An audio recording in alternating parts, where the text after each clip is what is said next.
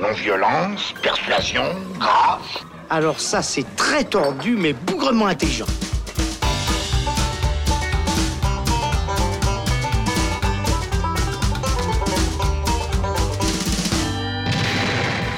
Salut les cinéphiles, bonjour ou bonsoir à tous, c'est Alex, bienvenue dans le Saloon qui consacre son débat à Astérix, le secret de la potion magique, nouveau film d'animation qui fait suite à Astérix, le domaine des dieux, puisque après la multitude de grosses productions ratées, tentant maladroitement de donner vie à nos Gaulois moustachus en prise de vue réelle, si l'on met de côté bien sûr le chef-d'œuvre comique d'Alain Chabat, eh bien c'est un réel plaisir de découvrir en 2014 cet animé en images de synthèse, déjà puisqu'il était réalisé par Alexandre Astier, auteur et roi Arthur de la série Camelot, et Louis Clichy, animateur qui a fait ses armes chez Pixar, et que les deux réalisateurs avaient parfaitement capté l'essence et l'esprit de la bande dessinée mythique de Goscinny et Uderzo. Vous imaginez donc notre attente autour de ce nouveau volet intitulé Astérix le secret de la potion magique, sorti en salle le 5 décembre et dont nous allons débattre aujourd'hui avec Thomas Lécuyer qui fait sa première dans le saloon. Salut Thomas. Mais salut, C'est un plaisir mais- de t'accueillir. Merci de m'accueillir au saloon. c'est Voilà, cool. bienvenue. Et puis notre irréductible Thibaut Ducret. Salut Thibaut. Bonsoir, Comment vas-tu Thibaut? Mais ça va bien Très bien. Bon, eh bien, un petit coup de potion magique et c'est parti. C'est systématiquement débile, mais c'est toujours inattendu. Particularité de cet Astérix, il ne s'agit pas d'une adaptation de l'une des bandes dessinées, non, mais bien d'une histoire originale écrite intégralement par Alexandre Astier. L'histoire se centre sur Panoramix, le druide du village d'irréductibles gaulois, qui, à la suite d'une chute, décide qu'il est temps d'assurer l'avenir du village. Alors, accompagné d'Astérix et Obélix, il part à la recherche d'un jeune druide talentueux à qui transmettre le secret de la fameuse potion magique problème. Et ben, il va tomber sur un ancien rival, prêt à en Alors, Thomas, premièrement, qu'as-tu pensé globalement de cet Astérix, le secret de la potion magique? Voilà. Eh bien, euh, écoute, euh, j'en ai pensé beaucoup de bien et, euh, et je vais oser résumer mon avis dans un calembour facile. Je trouve que c'est carrément les aventures d'Astérix le Gaulois. je pense que Alexandre Astier mérite sa place dans le, dans, dans- dans le village des irréductibles et, et sera un formidable personnage. Il a tellement compris, euh, il s'est tellement approprié euh, l'essence de, de- de la saga et il a rajouté aussi sa propre patte. Au Donc même- voilà, c'est vraiment Astérix. Quoi. au, au même titre qu'Alain Chabat, finalement, euh, avec Mission Cléopâtre. hein. Oui, oui. Bah d'ailleurs, les, les deux, les deux s'entendent bien et s'aiment bien et, et, et travaillent de plus en plus souvent ensemble. Et il y a effectivement beaucoup de points communs entre, entre les deux. Tu es d'accord avec ça, Thibaut? Euh, Astier a tout compris à l'univers d'Astérix et euh, a insufflé un petit peu l'humour qu'on pouvait retrouver dans Camelot. Complètement, ben, je, je trouvais déjà que c'était la grande qualité du, du premier film, c'est qu'il avait réussi à, à réinterpréter euh, pour le coup un, un- un scénario de la bande, de la, de la bande dessinée, Mhm. euh, en y insufflant effectivement son univers, mais sans en faire non plus un film d'animation Camelot, c'est-à-dire qu'il y avait peut-être une référence directe, il me semble qu'il y avait un c'est pas faux euh, voilà, dans Ouais. un dialogue, mais sinon Là, cette fois, pas, c'est les euh, trompettes, et les hein. fans Là, il y de a les Kaamelott. Là, il y a effectivement les corps du, du générique euh, de Camelot euh, dans le film, mais sinon, c'est c'est très discret. euh, Et il reste du coup respectueux de, de l'univers de Goscinny. Et c'est Mm. et c'est ça pour moi la grande qualité, c'est que euh, Astérix, Astier le dit lui-même d'ailleurs, c'est aussi et surtout Goscinny. C'est-à-dire que sans le, sans le verbe de Goscinny, sans son, voilà, son jeu sur les mots, sans son, son talent pour l'écriture, et ben depuis que Uderzo a repris tout seul et que d'autres auteurs ensuite euh, se sont euh, attachés à, à continuer les aventures d'Astérix, bah, ça, ça a clairement plus Perdu un peu. Oui, c'est un, reboot qui marche. En fait, c'est la première fois qu'on a un, un auteur euh, haut niveau, un auteur à la hauteur Mhm. de, de Goscinny. Euh, on, on envoie beaucoup de, de fleurs à Goscinny. Moi, je suis un fan absolu de Goscinny. Euh, C'est un, un de mes héros euh, euh, en termes d'humour, de jeu de mots, de, de, de, de savoir d'écriture, etc. Euh, il, il faut aussi, euh, je pense, rendre à Astier le- cette volonté de respecter euh, le- le- l'univers d'Uderzo aussi. Parce que Ouais. du coup, on a un peu tendance à cracher sur le dos d'Uderzo facilement, je trouve, en disant oui, mais depuis qu'il n'y a plus Goscinny, c'est nul. Euh, Uderzo, c'est vrai qu'il s'est planté avec ses derniers albums de, Mm. de, de bande dessinée. Le coup de Lucia lui est tombé sur la tête, qui est le dernier album BD signé Uderzo, est une catastrophe. Qui est sorti quand celui-là Oh, Il y a, y a euh, 7 ans, Ouais, si je ne m'abuse, ouais, avant Ça moment, que Conrad et Ferry aient repris la, la BD. De manière assez honnête d'ailleurs. Euh, Uderzo, notamment dans les films d'Astier, il y a deux points forts qui sont développés et qui appartiennent vraiment à- au style Uderzo. Il y a des animaux. Euh, Mm. Uderzo a toujours, euh, a toujours pris beaucoup de plaisir à, à imaginer un bestiaire et des animaux ont une place importante dans Astérix. Il y a les poules, il y a les chameaux dans le Les Astérix, sangliers les ici, sangliers, même, les hein. chevaux. Et le fait que Astier donne un rôle, de, un rôle clé dans l'intrigue à des sangliers Ouais. va clairement dans le sens d'Uderzo. Euh, et puis euh, l'écologie aussi. Uderzo est un écologiste convaincu. Euh, les albums d'Astérix sont, sont des plaidoyers écologiques. Euh, Il y a évidemment le gimmick de d'idée fixe qui pleure quand on arrache un arbre. Mhm. Euh, mais la, la forêt est un personnage à part, à part entière chez euh, Uderzo. Et euh, dans le dessin animé, les deux dessins animés d'Astier, euh, il y a une richesse graphique au niveau de la forêt, au niveau de, de la verdure, des arbres, des plantes, des décors naturels, qui est fabuleuse. Il donne beaucoup de soin à, à tout ça.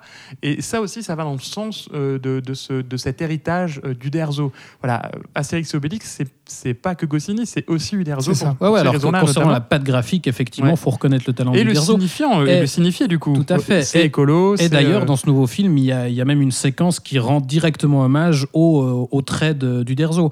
Il y a, euh, je ne sais pas si vous vous rappelez, mais il y a une espèce de, de séquence flashback qui est pour Ouais. le coup dessinée en animation 2D, euh, sous forme de croquis, si on veut, et qui là, du coup, est On clairement revient un, sur, un hommage la- au dessin de la formation de. Panoramix en fait. C'est ça, c'est- oui. c'est- c'est- c'est ce passage-là. Mais c'est vrai que l'animation est, est- est assez belle. J'en connais certains qui sont euh, assez, euh, enfin, qui, qui, qui- qui ne sont pas très friands de cette animation en 3D comme ça, euh, tout en synthèse. Bah, c'est toujours risqué de, de passer de, voilà, de la bande dessinée et de la 2D à, à du volume. Quoi. Ça Ouais, mais- peut donner quelque chose d'effectivement qui est qui, qui a plus le même où on n'a plus le même rapport à l'image. mais là, je trouve que ça marche totalement. Mais ça- pour moi, ça et, fonctionne. et on doit ça au talent de cet animateur, Louis Clichy, quand même, euh, qui avait déjà fait ses preuves dans le domaine des dieux, mais là encore. euh, Alors, il y a une certaine naïveté, ça je trouve, beau. dans l'adaptation graphique. Euh, c'est tout, tout dans la rondeur, tout dans la simplicité du trait, euh, plus encore que dans les albums. C'est- Je pense que c'est une naïveté voulue par, euh, par euh, Clichy dans les personnages et par Astier, j'imagine. Mhm. Peut-être que c'est pour rendre le film accessible. euh, le film, c'est à partir de 4 ans accompagné d'un adulte. Moi, je suis ravi parce que je peux y aller avec mon fils, qui est Ah bah déjà voilà. fan d'Astérix.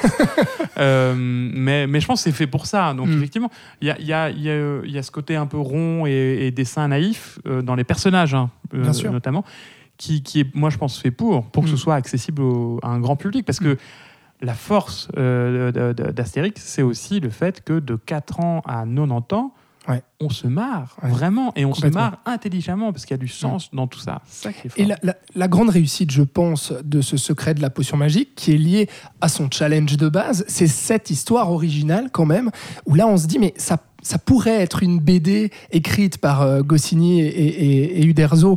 Et franchement, euh, dans, dans l'efficacité de son scénario, de sa mise en place, enfin, moi je, je- je trouve ça pratiquement parfait, euh, en, tout cas en termes de narration. Euh, c'est c'est simple, c'est efficace. On comprend tout de suite les enjeux dès le début du film. On sait que Panoramix, voilà, ça va pas être simple d'aller à la recherche de ce successeur. Et puis on va suivre ce parcours avec, bien entendu, ces deux Gaulois. Et puis euh, Astérix qui est relégué, comme dans la BD finalement, un petit peu au second plan, pas dans toutes les BD, mais disons que là, voilà, ça, ça, c'est vraiment l'histoire de Panoramix. Et c'était très intéressant, je pense, de s'intéresser à ce personnage, de le développer, de s'intéresser à son background. Et moi, je trouve qu'Astier réussit totalement le- l'exercice. Bah, D'autant plus vu ce qu'il en fait, vu ce qu'il raconte avec ce scénario. Enfin, pour dire que c'est justement son premier scénario original, je trouve très pertinent de partir sur euh, une histoire qui parle de, de la transmission, parce qu'on a effectivement un panoramix qui se rend compte qu'il n'est pas éternel et qui doit penser euh, à la suite, à, voilà, s'il lui arrive quelque chose, qui s'occupera de préparer la potion magique. Mhm. Et, et c'est pas étonnant au final que voilà que enfin Astier a dû évidemment présenter le scénario à Uderzo qui l'a validé et, euh, et ça a dû effectivement lui parler cette idée de transmission parce que bah, lui a lui-même dû passer la main euh, sur son œuvre et la confier à quelqu'un d'autre. Alors, il y a, il y, a, il y a eu deux scénarios originaux euh, produits au cinéma pour Astérix. Il y a eu Les 12 travaux d'Astérix, un dessin animé sorti Ouais. en 69, Qui est excellent. qui est excellent, qui a été passant. produit et, et réalisé par Uderzo et Goscinny. Et, et celui-là, c'est la deuxième fois qu'il y a une aventure originale d'Astérix euh, Mhm. Qui, euh, qui est transposée euh, sur grand écran. Donc, c'est c'est, euh, c'est assez euh, remarquable. Ouais. Et puis ce qui est très fort, moi, moi ce que j'adore aussi, c'est cette idée de montrer cette confrérie de druides qui sont finalement... Alors, elle existe déjà dans les albums, celle-là. Ouais. ouais, La forêt des Carnutes et tous les druides dans le combat des chefs, qui, qui est une grosse inspiration de, de ce dessin animé-là, du secret de la potion magique. Dans Mhm. le combat des chefs, il y a la plupart des, de, des druides qui sont présents dans la confrérie euh, qu'on voit dans le dessin animé Est-ce qu'ils sont montrés aussi incompétents Oui, qu'ici? Parce que là, franchement, clairement. Oui, c'est. alors, ils sont montrés incompétents, mais on sent bien le, la patte d'Astier Ah dans ouais. ce côté euh, Moi, je revoyais réunion, Kaamelott, là. blabla. Exactement. Là, on est vraiment dans l'humour Camelot. on a fait des petites fiches et tout, ce côté un peu table ronde, euh, etc. on, est, on est à fond dans l'humour Camelot. Mais ça qui est bien, c'est que euh, ces deux univers, Camelot et Astérix, sont hyper fédérateurs, avec- avec des communautés de fans et de et, et de et d'a- et d'addicts euh, Mm. très très fortes. Et ben, on, on peut se retrouver euh, tous euh, dans, dans, dans ce genre de dessin animé là. Et puis l'antagoniste aussi, parlons-en. Ce, ce druide, j'ai oublié le nom là euh, d'un coup, mais ce, ce, ce méchant. Téléphérix. Qui finalement est. euh, Je crois pas que ce soit lui le méchant. Non. Téléphérix, c'est pas le roux finalement. Ah non, pardon, le roux le- qui vient de Suisse avec un accent suisse-allemand. Oui, c'est ça. qui est perché dans ses montagnes et qui essaie de refaire le, Alors, je sais plus comment euh, il s'appelle, la recette de la potion magique pour impressionner Panoramix. Parce que c'est ça, Panoramix, il va voir les druides un peu partout en Gaule et puis il va leur demander bah, vas-y, fais-moi ton, ton meilleur sort, en fait, montre-moi tes, tes- tes plus grands atouts. Et euh, il y a cette confrontation avec euh, ce, grand méchant qui finalement va s'allier aux Romains pour essayer de faire tomber Panoramix. Et puis on comprend euh, que la, rivalité qui les oppose, c'était que Panoramix a toujours été considéré comme étant le meilleur druide de toute la confrérie, alors que lui, le méchant, avait les plus grands pouvoirs, mais c'était pas finalement les plus grands pouvoirs qui intéressaient euh, le monde, c'était plutôt la, la beauté et le côté artistique de Panoramix euh, qui, qui a fait finalement euh, sa réputation. Là-dessus aussi, je trouve, je trouve ça vraiment euh, intéressant et, et très bien mené euh, dans cette construction de, de- de- de- du protagoniste, de l'antagoniste et de cette rivalité entre ces deux personnages. Ouais, bah, je, je pense que c'était justement pour moi ce qui manquait un petit peu au, au domaine des dieux. C'était Ouais. pour, pour le coup un vrai antagoniste. Évidemment que bah, le, voilà, le méchant principal du film, César. finalement, c'est César, mais qu'on voit pas beaucoup. Et là, effectivement, euh, Astier crée ce, ce méchant euh, qui, est, qui est très intéressant parce que ses motivations sont compréhensibles. Il y a, il y a quand même euh, voilà, une caractérisation assez euh, détaillée, je trouve assez complexe et assez subtile. Et puis, ça n'empêche pas aussi de faire des trucs euh, assez cartoonesques à la fin et, de s'amuser avec. Ouais, moi, j'ai une petite réserve euh, justement sur, euh, sur la fin. euh, qui, est, qui est un peu trop spectaculaire à mon goût, on en fait un peu des tonnes, euh, je vais pas spoiler, mais bon, on Allez, sent... allons-y, on dit qu'on spoil, on, on Thomas. flirte Non. avec le Kaiju Ega, on peut le dire. Voilà. Ouais, ouais, ouais. le je- druide devient le, le- le druide méchant, donc Oui, l'antagoniste puis- devient énorme Ouais, et puis va affronter. Je trouve que ça va pas dans cet univers-là, ce genre de d'excès euh, Ah ouais graphique, mais c'est un petit, une petite chose perso. Ouais. Bah, au contraire, moi justement, je, je- je trouvais que c'était assez fait- intéressant d'amener ça et d'amener quelque chose bah, finalement de, de beaucoup plus adolescent, euh, voire euh, jeune adulte dans ce, dans ce traitement-là. Et tout ça, ça m'a complètement euh, parlé. Bah justement, moi, ce que je trouve intéressant euh, dans ce final et dans tout le reste du film d'ailleurs, c'est que euh, Astier et Clichy d'ailleurs se réapproprient encore plus euh, l'œuvre d'origine, tout en, en restant fidèles, je trouve. Il y a justement, bah voilà, ce, final assez spectaculaire. Astier, comme on l'a dit, comme on l'a dit, pardon, insuffle encore plus de, de Camelot, mais sans que ça fasse, voilà, trop- sans que ça, ça détonne trop, et, et on emmène l'univers vers, vers autre chose et on s'amuse avec, et ça c'est c'est très jouissif, je trouve. Hum, complètement. Par contre, euh, pour euh, comparer un petit peu avec euh, le domaine des dieux, dans le domaine des dieux, il y avait une vraie critique du, du capitalisme, de, de la société. Oui, qui était dans l'album original aussi. Complètement. Et puis là, vraiment, on sentait le, le- le- le ton assez corrosif d'Alexandre Astier là-dessus, cet engagement aussi politique qu'il peut avoir à certains moments. Ici, on s'intéresse beaucoup plus au patriarcat, à la société patriarcale, avec justement cette confrérie de druides euh, qui va être montrée comme absolument incompétente alors qu'elle veut garder une certaine tradition et puis euh, contrôler finalement euh, cette forêt, contrôler euh, la Gaule par leur pouvoir. Et on va montrer que finalement, bah voilà, c'est pas c'est pas les anciens euh, euh, patriarches euh, qui, Mais- qui, qui- qui ont raison et puis euh, qui sont là pour, euh, euh, enfin, qui doivent garder leur place. Donc il y a, il y a toute cette critique là que je trouve euh, que je trouve assez in- intéressante aussi Oui, au- au-delà de ça, je pense simplement que l'incompétence, c'est un des ressorts comiques préférés d'Alexandre Astier. Ouais. Il, il- il se sert beaucoup de. pour- pour- évidemment, pour dénoncer l'absurdité euh, de- des systèmes qui supportent pas. Mais, mais voilà, c'est un, un des, un des principaux ressorts comiques d'Astier, c'est l'incompétence. Et là, elle est parfaitement développée, que ce soit chez les Romains ou chez les druides, effectivement.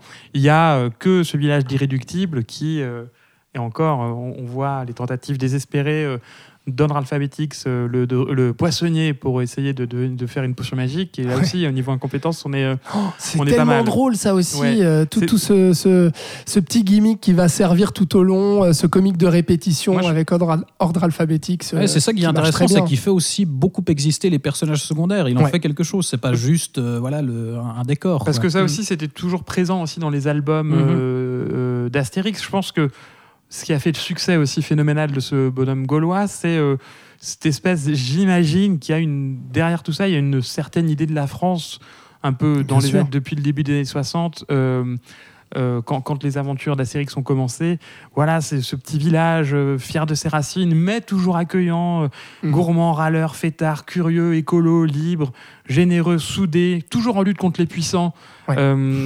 mais aussi un peu protectionniste et ouvert sur le monde.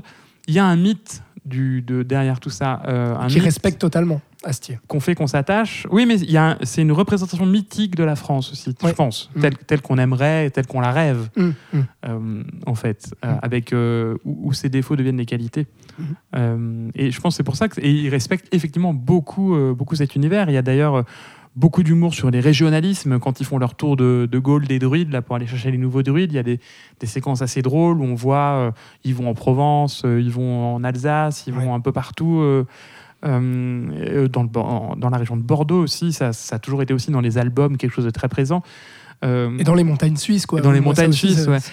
Ça nous fait marrer particulièrement ici, quoi. C'est marrant parce que si on compare avec un autre mythe de la BD, Tintin, euh, par exemple, Hergé, lui, Hergé, ce côté Wikipédia, il adorait faire voyager ses héros, mais alors on était dans l'encyclopédie. Trop Mm. premier degré, souvent, après avec euh, Tintin au Congo, où on le traitait de raciste, mais euh, il, il était le reflet d'une époque. Bien sûr. C'était trop premier degré, trop sérieux pour, euh, pour qu'on puisse en rire. Et Goscinny, c'était tout l'inverse. Il adorait faire voyager ses héros aussi, mais lui, il était dans le clin d'œil, dans, la, dans, dans Mm. la taquinerie, dans l'irrévérence. Il, Hum. il jouait aussi des clichés, mais d'une manière totalement second degré. Et là aussi, encore une fois, c'est extraordinairement bien respecté et développé dans le film. Quoi. Il y a plein de clins d'œil aussi à l'actu et tout. On, on- Ouais. C'est Oui, super. c'est ça qui est intéressant aussi, c'est qu'il arrive aussi à, à réactualiser la BD, mais, mais sans en faire quelque chose de, de racoleur, comme pouvait l'être par exemple Astérix aux Jeux Olympiques, où là, le, le final, c'était Le une film, succession des voilà, une succession des, des, des- de guests, euh, les stars du moment. On avait Zidane, tout ça, et c'est- ça se voulait actuel, mais ça, ça flirtait, enfin voilà, ça, ça misait juste sur euh, l'aspect euh, l'aspect un peu pop, quoi. le- le- euh, et, et finalement, euh, ça, ça avait aucun intérêt. C'est vieux euh, dix ans après, quoi. Mm. Tandis que là, effectivement, on ajoute un petit peu d'actu, avec des petits clins d'œil par-ci par-là, euh, mais c'est pertinent. Ce qui n'avait pas marché finalement avec euh, la plupart des, des live-action d'Astérix, les films en prise de vue réelle, mis à part, comme je l'ai dit, ce, ce chef-d'œuvre d'Alain Chabat, c'est que finalement il manquait euh, des, des- des vrais Bah, auteurs. des vrais auteurs à la base. Et là, ce qui est très intéressant sur ces deux films, c'est qu'on a une, euh, une, une démarche qui ressemble, enfin, une- un processus créatif qui ressemble vraiment, je trouve, euh, dans le cadre du cinéma, à ce que faisaient euh, Goscinny et Uderzo dans la BD. C'est-à-dire que, en fait, euh, le- les, films se fabriquent de cette façon, c'est que Astier, bon, écrit les scénarios évidemment, il s'occupe des sessions d'enregistrement des, des doublages avec les comédiens, qui fait jouer.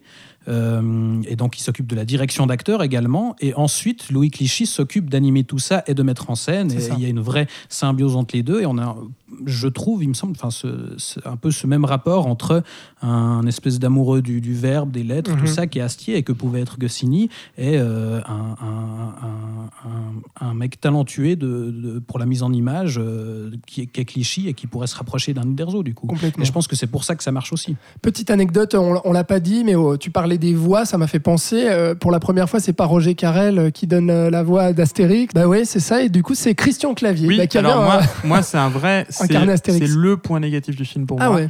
Euh, clairement. euh, alors, pa- parce que personne ne peut Roger Carrel Roger. Carrel, mais, Ouais. mais clairement, c'est. c'est une Qui est donc la voix du dessin animé Astérix, Oui, en fait. qui a été la voix d'Astérix pendant, pendant 40 ans, euh, qui a été aussi la voix de Winnie l'ourson, la voix de Benny Hill, enfin la voix de plein de, de- Mm. de gens cool. Mhm. Euh, Clavier, il aurait pu avoir sa légitimité parce que ça a été le premier à incarner Astérix en chair et en os, mais quand on entend cet Astérix-là en- de dessin animé, on voit Clavier, parce qu'il peut pas s'empêcher d'avoir ses gimmicks, il fait tout le temps, même quand il parle comme ça, il fait... euh, Ouais. Elle vient Obélix, elle vient Obélix Enfin, Franchement, c'est... Belle imitation, Ouais, c'est euh, c'est très énervant. Moi, je, je, je trouve qu'il aurait fallu une voix un peu plus neutre, quelque chose Mm. d'un peu.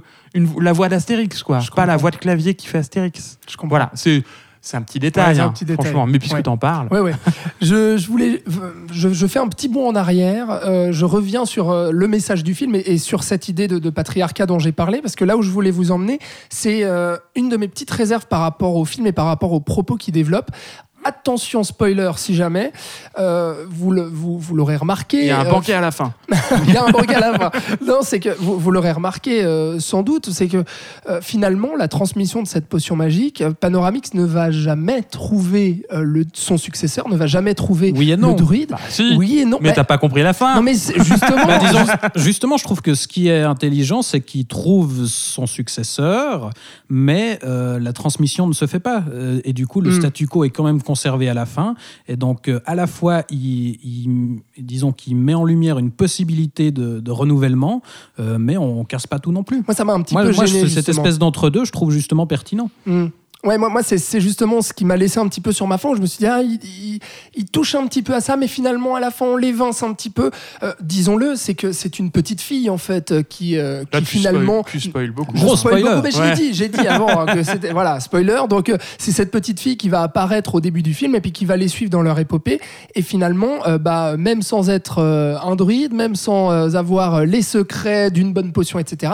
Et bah finalement, elle va montrer qu'avec le courage et puis qu'avec euh, euh, la volonté et le respect de, de- de- du village, de la tradition, etc. Elle, elle va pouvoir euh, prendre le flambeau. Et du coup, je trouvais qu'il y avait un message euh, hyper beau là-dessus, très contemporain aussi euh, dans, dans- dans toutes nos questions sociétales.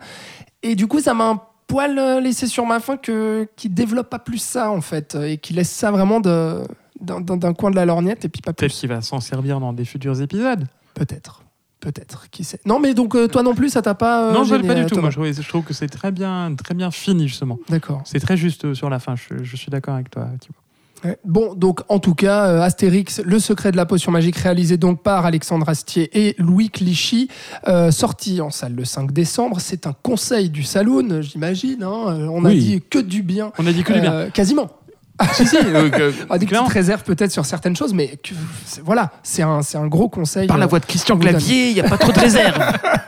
Voilà, vous pouvez aller vous faire euh, votre propre avis, bien entendu, euh, en salle pour aller voir le film. On attend vos réactions sur les réseaux sociaux. Merci beaucoup, euh, Thomas Lécuyer, d'avoir été avec nous. Mais merci de Je te dis à très vite euh, dans le saloon. Merci à toi, Thibaut. Et on Plaisir. se retrouve très bientôt. Merci à vous de nous avoir suivis. Vous pouvez écouter tous nos épisodes du Saloon sur SoundCloud, Apple Podcast, YouTube, Facebook, vidéo, j'en passe et des meilleurs. Vous savez où nous trouver. À bientôt.